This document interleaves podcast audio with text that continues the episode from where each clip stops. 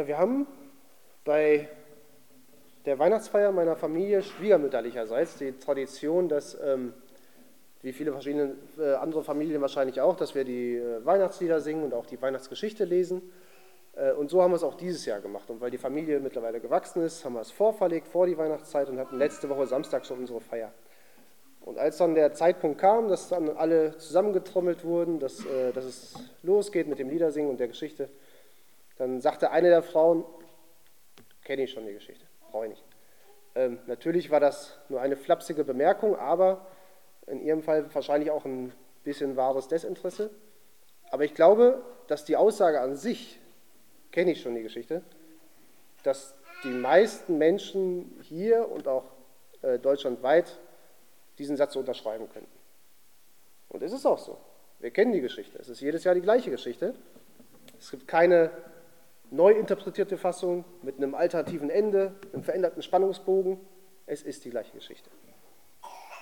Und ich glaube, auch wir Christen neigen manchmal dazu, uns an Weihnachten oder dem Rest des Jahres die Weihnachtsgeschichte nur anzuhören als ja, faktenbasierte Darstellung von dem, was passiert ist, als eine Schilderung der Abläufe. Aber was dieser Frau auf der Familienfeier entging und auch wir vielleicht oft nicht bedenken, sind die Hintergründe dieser Geschichte. Ja, wir kennen die Hintergründe wahrscheinlich, aber wir führen sie uns nicht mehr vor Augen. Lassen uns nicht wieder neu begeistern von dem größten Wunder in der Geschichte dieses Universums, das an diesem Tag begann. Und das, was wirklich unser Herz ja, erfüllen und unsere Gedanken einnehmen sollte. Und deswegen möchte ich heute als Einleitung der Predigt die erweiterte Fassung der Weihnachtsgeschichte lesen, die Extended Version, wie man heute sagen würde. Und ich werde ganz vorne anfangen, im Alten Testament, und ich werde auch im Alten Testament bleiben, aber zwischen den Texten springen, um ja, einige der wichtigen Hintergründe aufzuzeigen, die dahinter stecken. Und warum wir Weihnachten nicht nur miteinander verbringen, sondern es auch wirklich von Herzen miteinander feiern sollten. Und ich werde nicht, jeden, äh, oder nicht jede Bibelstelle nennen zu jedem Abschnitt, äh, aber ich werde die Abschnitte durch eigene und, äh, Überschriften sinnhaft in fünf Kapitel einteilen. Und deswegen, genau, werde ich einmal, wie gesagt, ganz am Anfang anfangen. Kapitel 1, wie alles begann. Am Anfang schuf Gott Himmel und Erde. Und Gott sprach, lasst uns Menschen machen als unser Bild, uns ähnlich. Sie sollen herrschen über die Fische des Meeres und über die Vögel des Himmels und über das Vieh und über die ganze Erde und über alle kriechenden Tiere, die auf der Erde kriechen. Und Gott schuf den Menschen als sein Bild, als Bild Gottes schuf er ihn. Als Mann und Frau schuf er sie. Und Gott segnete sie und Gott sprach zu ihnen, seid fruchtbar und vermehrt euch und füllt die Erde und macht sie euch untertan und herrscht über die Fische des Meeres und über die Vögel des Himmels und über alle Tiere, die sich auf der Erde regen. Und der Herr Gott gebot dem Menschen und sprach, von jedem Baum des Gartens darfst du essen, aber vom Baum der Erkenntnis des Guten und Bösen, davon darfst du nicht essen. Denn an dem Tag, da du davon isst, musst du sterben. Kapitel 2. Die Sünde des Menschen, der zerstörte Frieden und der Tod. Da sprach die Schlange zur Frau, ihr werdet keineswegs des Todes sterben, sondern Gott weiß, an dem Tag, da ihr davon esst, werden eure Augen aufgetan und ihr werdet sein wie Gott und wissen, was gut und böse ist. Und die Frau sah, dass von dem Baum gut zu essen wäre und dass er eine Lust für die Augen wäre und verlockend, weil er klug machte. Und sie nahm von seiner Frucht und aß und gab ihrem Mann, der bei ihr war, auch davon und, äh, auch davon und er aß. Da wurden ihnen beiden die Augen aufgetan und sie wurden gewahr, dass sie nackt waren und flochten Feigenblätter zusammen und machten sich Schurze. Soll ich weiter runter machen?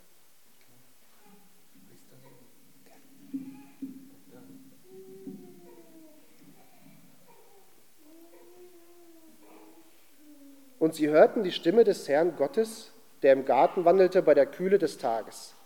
Da versteckten sich der Mensch und seine Frau vor dem Angesicht des Herrn Gottes mitten zwischen den Bäumen des Gartens. Und der Herr Gott rief den Menschen und sprach zu ihm, wo bist du? Da sagte er, ich hörte deine Stimme im Garten und ich fürchtete mich, weil ich nackt bin, und ich versteckte mich. Und er sprach, wer hat dir erzählt, dass du nackt bist? Hast du etwa von dem Baum gegessen, von dem ich dir geboten habe, du sollst nicht davon essen? Da sagte der Mensch, die Frau, die du mir zur Seite gegeben hast, sie gab mir von dem Baum und ich aß. Und der Herr, Gott, sprach zur Frau, was hast du getan? Und die Frau sagte, die Schlange hat mich getäuscht, da aß ich. Und der Herr, Gott, sprach zur Schlange, weil du das getan hast, sollst du verflucht sein unter allem Vieh und unter allen Tieren des Feldes. Auf deinem Bauch sollst du kriechen und Staub sollst du fressen alle Tage deines Lebens. Und ich werde Feindschaft setzen zwischen dir und der Frau, zwischen deinem Nachwuchs und ihrem Nachwuchs, und er wird dir den Kopf zermalmen und du wirst ihm die Ferse zermalmen. Zu der Frau sprach er, ich werde sehr vermehren die, die Mühsal deiner Schwangerschaft. Mit Schmerzen sollst du Kinder gebären. Nach deinem Mann wird dein Verlangen sein, er aber wird über dich herrschen. Und zu Adam sprach er, weil du auf die Stimme deiner Frau gehört und gegessen hast von dem Baum, von dem ich dir geboten habe, du sollst nicht davon essen, so sei der Erdboden deinetwegen verflucht. Mit Mühsal sollst du davon essen alle Tage deines Lebens. Und Dornen und Disteln wird er dir sprossen lassen, und du wirst das Kraut des Feldes essen. Im Schweiße deines Angesichts wirst du dein Brot essen, bis du zurückkehrst zum Erdboden, denn von ihm bist du genommen. Denn Staub bist du und zum Staub wirst du zurückkehren.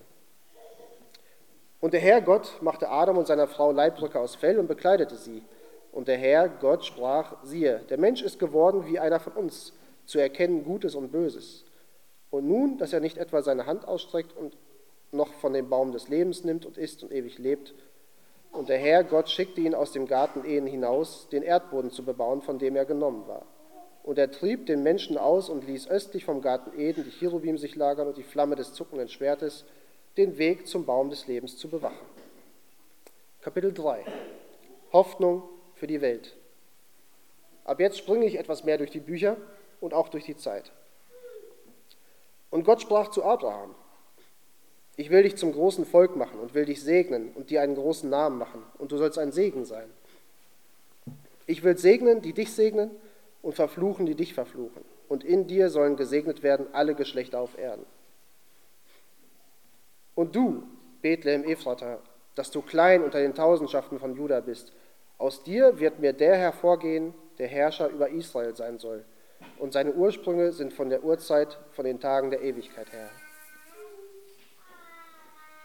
Darum wird der Herr selbst euch ein Zeichen geben, siehe, die Jungfrau wird schwanger werden und einen Sohn gebären und wird seinen Namen Immanuel nennen. Das Volk, das im Dunkeln lebt, sieht ein großes Licht. Licht strahlt auf über denen, die im Land des, der Todesschatten wohnen. Du wächst in Jubel, machst die Freude groß. Sie freuen sich vor dir wie in der Erntezeit, sie jubeln wie beim Beuteverteilen. Und auf ihm wird ruhen der Geist des Herrn, der Geist der Weisheit und des Verstandes, der Geist des Rates und der Kraft, der Geist der Erkenntnis und Furcht des Herrn. Und er wird seinen Wohlgefallen haben an der Furcht des Herrn. Er wird nicht richten nach dem, was seine Augen sehen, und nicht zurechtweisen nach dem, was seine Ohren hören, sondern er wird die Geringen richten in Gerechtigkeit und die Elende des Landes zurechtweisen in Gradheit.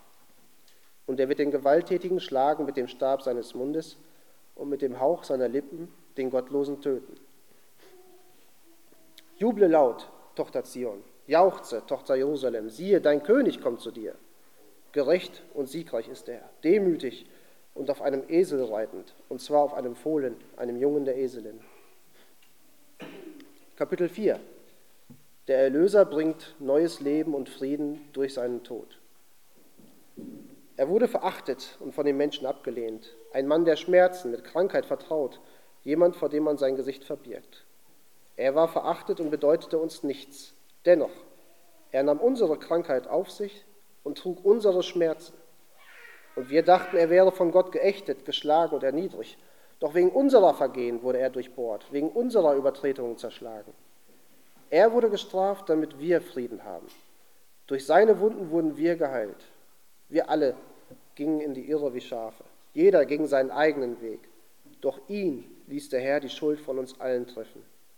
Er wurde misshandelt und niedergedrückt und gab keinen Laut von sich, wie ein Lamm, das zum Schlachten geführt wird, und wie ein Schaf vor seinem Scherer verstummt, so machte auch er den Mund nicht auf. Er wurde aus der Haft und dem Gericht genommen. Aber wen aus seinem Volk stimmte es nachdenklich, dass er aus den Lebenden gerissen und wegen der Vergehen meines Volkes geschlagen wurde? Zwar wies man ihm ein Grab unter Sündern zu, doch wurde er in das Grab eines reichen Mannes gelegt, weil er kein Unrecht getan hatte und kein Betrüger war. Doch es war der Wille des Herrn, ihn leiden zu lassen und zu vernichten. Wenn sein Leben jedoch als Opfer für die Sünde dargebracht wird, wird er viele Nachfolger haben. Er wird lange leben und die Absichten des Herrn werden durch seine Hand gedeihen.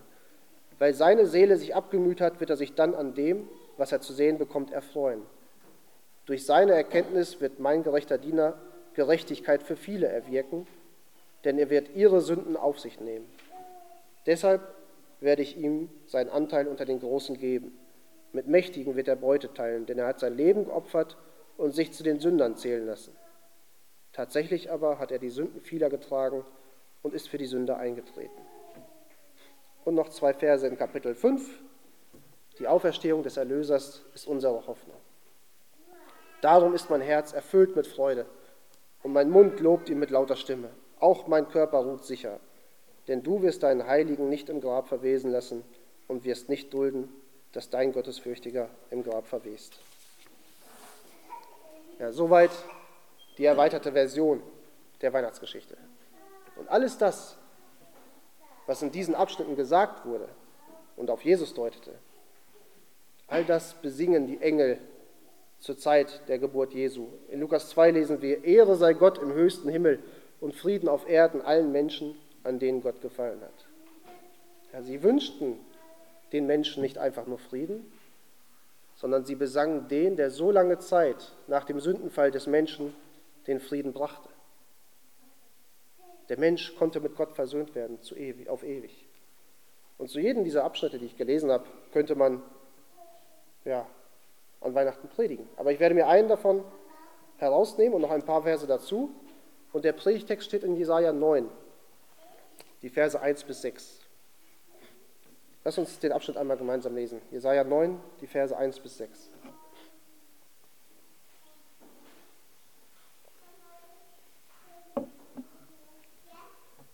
Das Volk, das im Dunkeln lebt, sieht ein großes Licht. Licht strahlt auf über denen, die im Land der Todesschatten wohnen. Du wächst den Jubel, machst die Freude groß. Sie freuen sich vor dir wie in der Erntezeit. Sie jubeln wie beim Beuteverteilen. Denn wie am Tag vom Midian zerbrichst du das drückende Joch, das ihnen den Rücken gebeugt, den Stock, der sie angetrieben hat. Denn jeder Stiefel, der dröhnend daherstampft, jeder Mantel, der sich im Blutlachen wälzt, wird ins Feuer geworfen und verbrannt.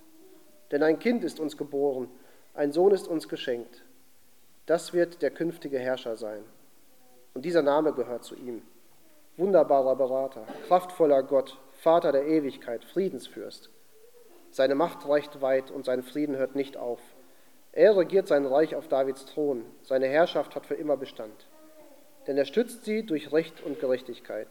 Das wirkt Jahwe, der allmächtige Gott, im Eifer seiner Leidenschaft. Ja, dieser Abschnitt in Jesaja 9 bildet das Ende einer Prophezeiung, die besagt, dass Israel von Assyrien überwältigt und unterdrückt werden und eine Zeit lang in Finsternis und Dunkelheit leben wird.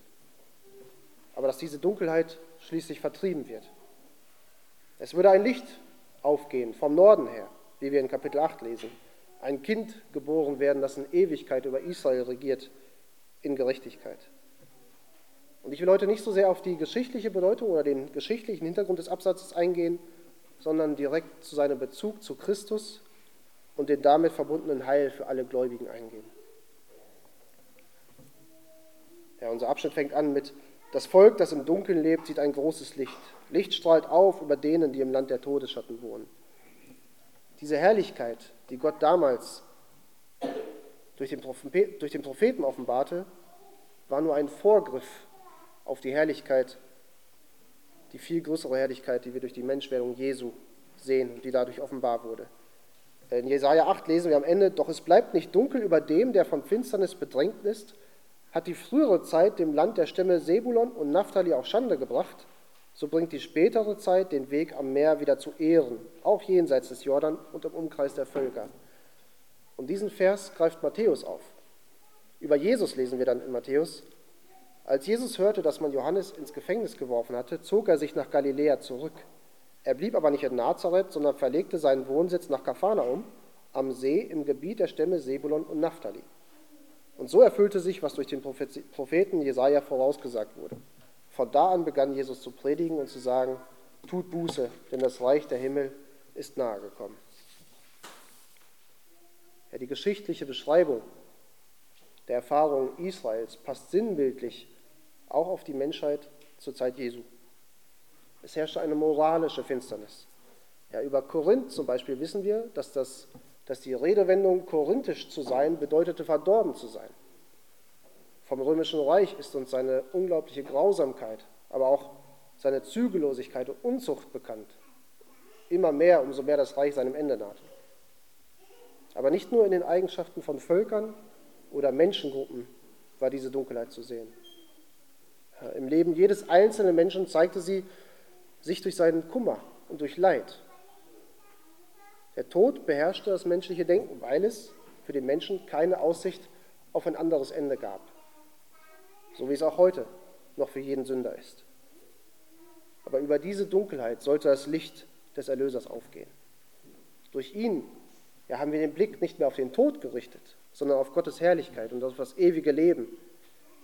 Und in diesem Licht wird das Leid in dieser Welt eine vorübergehende Bedrängnis, aber keine, die wir in Hoffnungslosigkeit durchleben müssen. Denn wir hoffen nicht mehr auf das Sichtbare im Hier und Jetzt, sondern auf das noch Unsichtbare, das durch Jesus offenbar geworden ist. Und dadurch können wir in dieser Welt geduldig und hoffnungsvoll sein. Und um in diesem Glauben fester zu werden und sich in der Weihnachtszeit wieder daran zu erinnern und darüber zu freuen, will ich über die Bedeutung der vier Namen reden, die Jesaja in Vers 5 nennt. In Kapitel 7 von Jesaja wurde Jesus schon der Name, äh, mit dem Namen Immanuel genannt. Gott ist mit uns, bedeutet es. Und hier in Kapitel 9 kommen noch vier Namen dazu, die das Wesen Jesu beschreiben sollen. Und deswegen sind sie es wert, dass wir uns damit beschäftigen. Als erstes nennt Jesaja den Namen wunderbarer Ratgeber. Ja, wunderbar ist alles an Christus. Seine Ewigkeit, seine Beziehung zum Vater und zum Heiligen Geist in der Dreieinigkeit, seine Schöpferkraft, mit dem er alles aus dem Nichts erschaffen hat, wie wir es auch in Hebräer 1 lesen, wo steht, Jetzt am Ende dieser Zeiten sprach er durch den Sohn zu uns. Ihn hat er zum Erben über alles eingesetzt, ihn, durch den er das ganze Universum erschuf. Seine Herrlichkeit leuchtet aus ihm und sein Wesen ist ihm völlig aufgeprägt. Durch die Macht seines Wortes trägt er das All. Und nachdem er das Opfer gebracht hat, das von Sünden reinigt, hat er den Ehrenplatz im Himmel eingenommen, den Platz an der rechten Seite der höchsten Majestät. Aber noch wunderbarer für uns ist sein Umgang mit uns dass er sich selbst erniedrigt hat und Mensch wurde, um den Plan der Gnade, Gottes auszuführen und dann an unserer Stelle das Gericht auf sich zu nehmen und sein Leib für uns zu geben. Ja, wunderbar ist sein Sieg über Tod und Sünde und Teufel und sein anhaltendes Wirken für, uns, äh, für unser Heil als Mittler, der uns bis zum Ende unseres Lebens auf dieser Welt bewahren wird. Die zweite Hälfte des ersten Namens lautet Ratgeber. Ja, dazu finden wir viele interessante Aussagen in den Sprüchen. Und gerade Kapitel 8 passt sehr gut zu diesem Namen. Dort lesen wir, ich, die Weisheit, bin mit der Klugheit im Bund. Durch Umsicht finde ich Erkenntnis und Rat. Bei mir ist Hilfe und Rat. Ich habe Einsicht und habe auch Macht. Ich gehe den Weg der Gerechtigkeit und zwar mitten auf der Straße des Rechts. Denen, die mich lieben, gebe ich, was bleibt und ihre Häuser fülle ich. Bevor alles anfing, besaß mich Jahwe, vor seinen Werken, vor aller Zeit. Schon ewig war ich eingesetzt, von Anfang an, noch vor Beginn der Welt. Da war ich als geliebtes Kind bei ihm, ich war seine Freude Tag für Tag. Aus Christus kommt alle Erkenntnis, unser natürliches Verständnis, unser Gewissen, aber auch die göttliche Offenbarung, sein Wort, das uns leitet. Christus selbst ist ja das fleischgewordene Wort, dessen Wirken und Wesen besonders im ersten Kapitel des Johannesevangeliums beschrieben sind. Der zweite Name, den Jesaja hier nennt, ist starker Gott oder mächtiger Gott oder Gottheld in einigen Übersetzungen. Ja, dieser Vers widerspricht all denen, die Jesus ausschließlich als Menschen sehen. Ja, er ist der Sohn Gottes und als Person der Dreieinigkeit ist er selber Gott. Und wenn er Gott ist, dann ist er mächtig, ja sogar allmächtig. Was der, was der Messias tun sollte, konnte er nur dadurch tun, wenn er Gott ist. Denn was sollte er tun? Er sollte die Menschheit erlösen. Er sollte den Tod und die Sünde besiegen. Er sollte über Satan triumphieren. Er sollte ein würdiges Opfer sein. Ja, Gott mit uns wurde er bereits in Jesaja 7 genannt. Und jetzt wird diese Aussage bestärkt, indem er als Gott der Mächtige angekündigt wird. Und damit stimmt Jesaja in das Zeugnis des Alten Testaments ein. Herr David nennt Christus unter anderem im Psalm 45 auch Gott. Jeremia nennt ihn Gott unsere Gerechtigkeit. Jesaja zeigt hier also ausdrücklich, dass Christus völlig Mensch ist, der als Kind in diese Welt kam und gleichzeitig völlig Gott. Der dritte Name folgt diesem Gedanken, denn er lautet Vater der Ewigkeit. Und dieser Name ist vielleicht etwas irreführend, weil wir Christus als Sohn nennen und nicht als Vater. Aber an dieser Stelle ist es wichtig zu wissen, dass es um die Eigenschaften geht, die mit diesem Wort Vater verbunden werden. Hier ist dieses Vater eher zu verstehen als, als Beschützer zum Beispiel. So wie Hiob auch Beschützer der Armen oder Vater für die Armen genannt wird. Und in Jesaja 22 lesen wir von Eliakim als einen Vater für die Bewohner Jerusalems. Aber dieser Gedanke des Schutzes, der in diesem Vater enthalten ist, erschöpft die Bedeutung des Wortes noch nicht völlig. Es enthält auch die Begriffe Schöpfer und Bewahrer und meint jemanden, den wir lieben und ehren und gehorchen müssen. Ja, haben wir nicht alle einen Vater, sagt Malachi? Hat uns nicht ein Gott erschaffen? Und wenn ich ein Vater bin, sagt Gott, wo ist dann meine Ehre? Und der Messias sollte in diesen Bedeutungen des Wortes Vater, mit der Ehre, mit dem Bewahren, mit der Schöpfung, und allem, was dazugehört. Diese Bedeutung, diese Eigenschaften sollten in ihm gesehen werden. Ja, als zweite Person der heiligen Dreieinigkeit hat er den Menschen erschaffen. Als Gott mit uns, als Immanuel, wird er den Menschen bewahren. Als das vollkommene Haupt des erlösten Menschengeschlechts wird er ihn für immer bewahren und beschützen. Der, der Prophet nennt ihn ewiger Vater, zum einen, um zu zeigen, dass er kein bloßer Mensch ist, kein bloßer Beschützer, so wie Hiob oder Eliakim. Zum anderen aber auch, um ja, durch diese zusätzliche Formulierung auch seine Göttlichkeit wieder zu, bedeut, äh, zu, äh, zu zeigen. Denn Gott allein ist immerwährend, ist ewig. Ja, seinem Volk, dem Volk Jesu, wird durch den Beinamen ewig versichert, dass er niemals aufhören wird, ihr Beschützer zu sein. Oder so wie wir es in Hebräer lieben, er lebt ewiglich, um für uns Fürsprache zu halten. Er ist Alpha und Omega. Er ist der Anfang und das Ende, der Erste und der Letzte. Er lässt uns nicht im Stich und verlässt uns nicht, schreibt Mose. Als letzten Namen nennt Jesaja Friedefürst. Und ich möchte mit diesem Namen zum Ende kommen und den Bogen zum Anfang spannen. Die fünf Kapitel, die ich am Anfang gelesen habe, haben uns gezeigt, wie der Mensch durch seine Sünde den Frieden zerstört hat. Auf dieser Welt den Frieden mit Gott, den Frieden untereinander. Und wie er den Tod über die Menschheit gebracht hat durch seine Sünde. Sie haben aber auch gezeigt, wie Christus diesen Frieden durch sein Leben und seinen Tod und seine Auferstehung wiederhergestellt hat, indem er die Sünde, den Tod und Teufel besiegt hat. Und im Buch Daniel wird das Werk Jesu wie folgt vorhergesagt und zusammengefasst.